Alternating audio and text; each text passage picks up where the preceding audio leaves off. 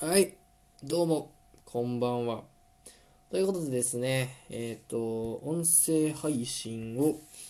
始めようということで、第5回、つまりファイナルですね、になります。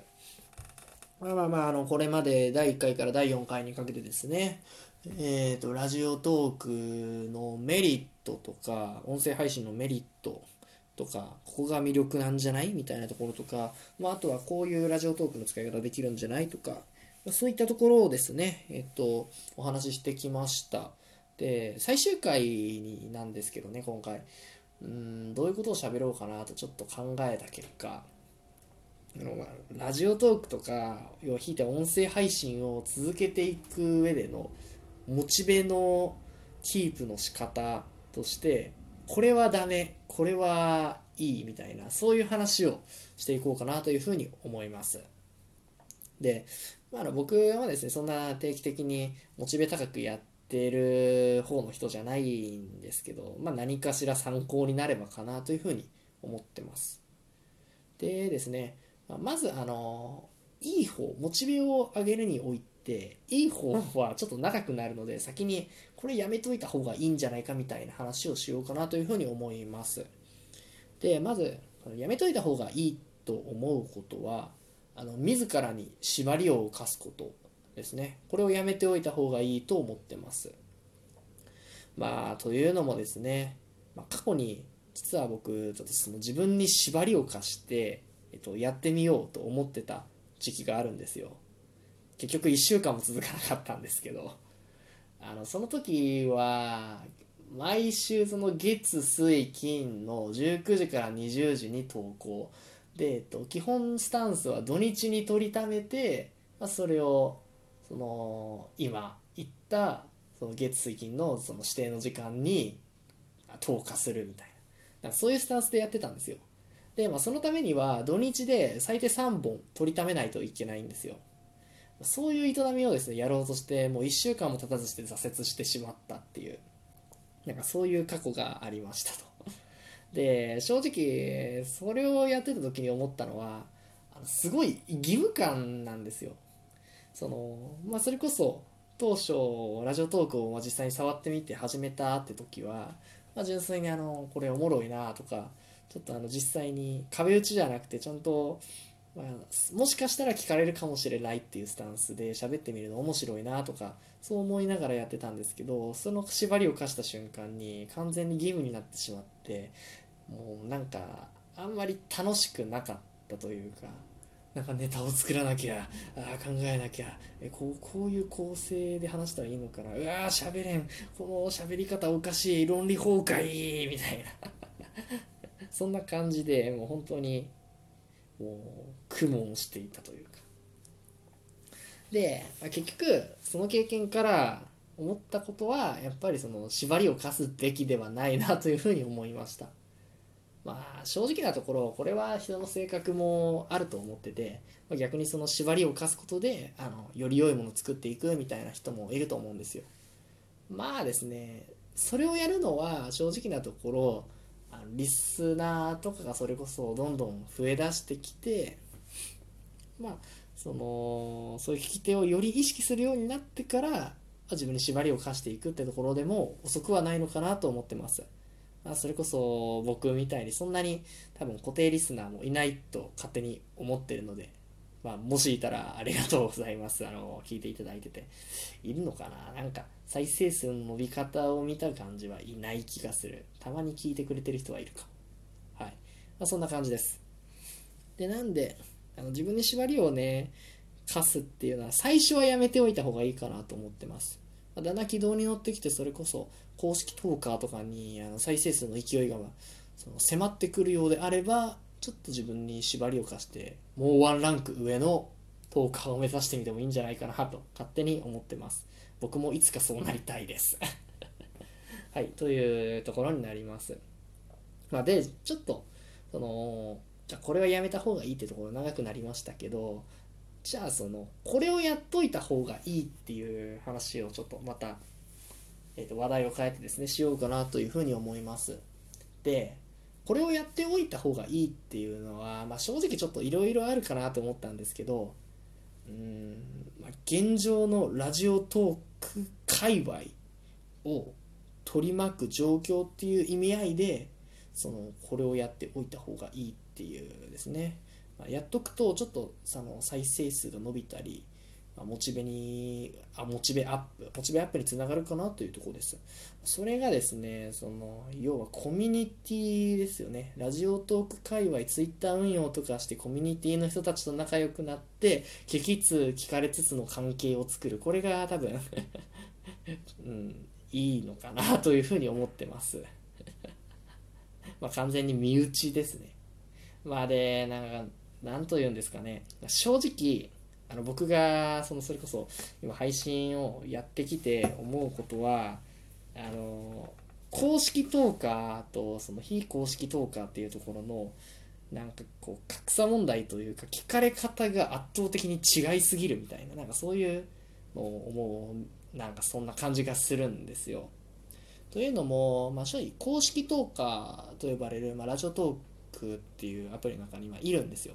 サービスの中にはね、そういう公式トーカーというものがですね。まあ極端な話 YouTube のヒカキンさんとかまあそれこそねはじめ社長さんとかそんな感じのポジションかな、まあ、規模はかなり落ちますけど。ごめんなさい。まあそれはそうとして。ですね。そういった人たちがですねいて多分そういった人たちってある程度そのそれこそそれこそラジオトークのアプリとかを立ち上げるとまあ、トップとかにある程度出てくるような人たちなんですよ。はい、でその、まあ、公式トーカーっていうところはやっぱり再生数がある程度伸びる。まあ、でその公式トーカーって多分その、まあ、これは僕の勝手な憶測でしかないのかなって思うんですとも思うんですけど多分合ってる気がする。うんとまあそれこそラジオトーク黎明期からやっててある程度普通に面白い人たちっていうところが一つでもう一つが要はそのツイッターとかなんなりである程度影響力を持った諸位インフルエンサーと呼ばれる人たち。そういった人たちにそのラジオトークを触らせてなんか喋らせてるみたいなそんな感じのまあ2パターンに分かれるのかなというふうに思ってます。でまあ要はその後者が多分ある程度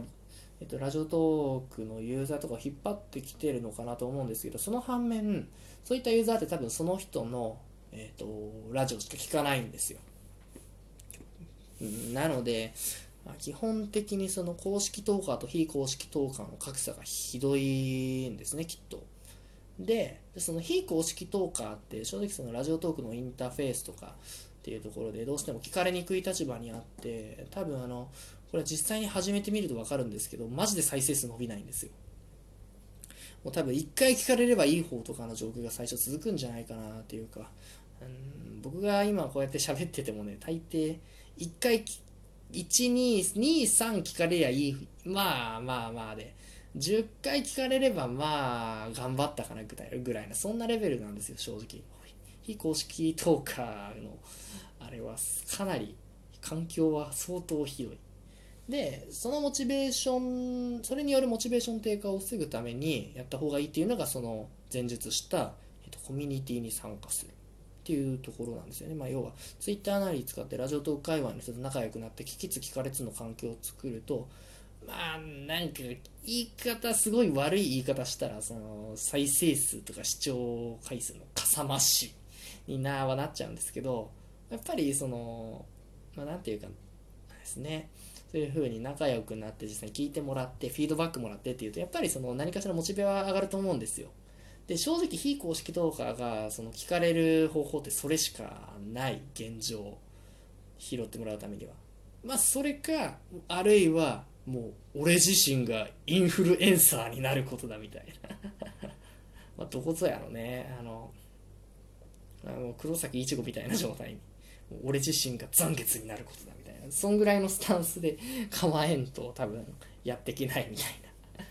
な。なんですよ。まあそのインフルエンサーになることを狙うのは決して簡単ではないと思うので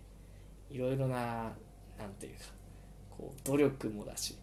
環境もだし才能もだし運もだしっていうとこなのでまああの地道にやるなら多分コミュニティとかをに所属してやって聞いてもらうっていうのが一番ベストかなと思います。まああの今後ですよね。じゃあそれで延々と続けていくなんて嫌だぞっていうところはきっとラジオトーク運営が何とかすると思います。てか何とかしないとサービスとして終わる。このインフルエンサーを流入させてうんその再生数とかユーザー数かさ増しして結局非公式投下があの全然モチベ上がらなくてえっと何て言うんですかね。まあ、そのやめ流外に流れていくとかやめるみたいなことがあったら多分ねそれってもう他のサービスでよくねってなるんですよ。正直あすげえひどいこと言っちゃうと多分ラジオトークにいるそういったインフルエンサーの質っていうところより他のサービスにいるインフルエンサーの質の方が強い気がするんですよ。なのでインフルエンサー頼りの戦略をやったら多分、うん、他のサービスに勝てない気がするのでむしろラジオトークの魅力ってその言ったようにすごい手軽に配信できることだと思ってます、まあ、なんでですねそういったところをもうちょっと大事にした方がいいのかなというふうには思ってます。とまああのこんな感じでかなり、えっと、11分なので話が長くなっちゃいましたが、まあ、要はそのツイッターなりそれこそあのラジオトークってどうやら Slack かなんかでその町内会みたいなのがあるらしくてそういったコミュニティに所属してまあ、そういう同じラジオトークやってる人たちと仲良くなってあの聞きつ聞かれつっていうのをやるのが、えっと、一番そのモチベ維持にはいいのかなと思ってます、まあ、ちなみにあの僕は、えっと、リアルの友達はおろかネットの友達を作るのもガチで苦手なタイプなので あのそういうのには一切所属してませんのであの超ハードモードやってます。つまりあの俺自身がインフルエンサーになるしかないという 地獄のような。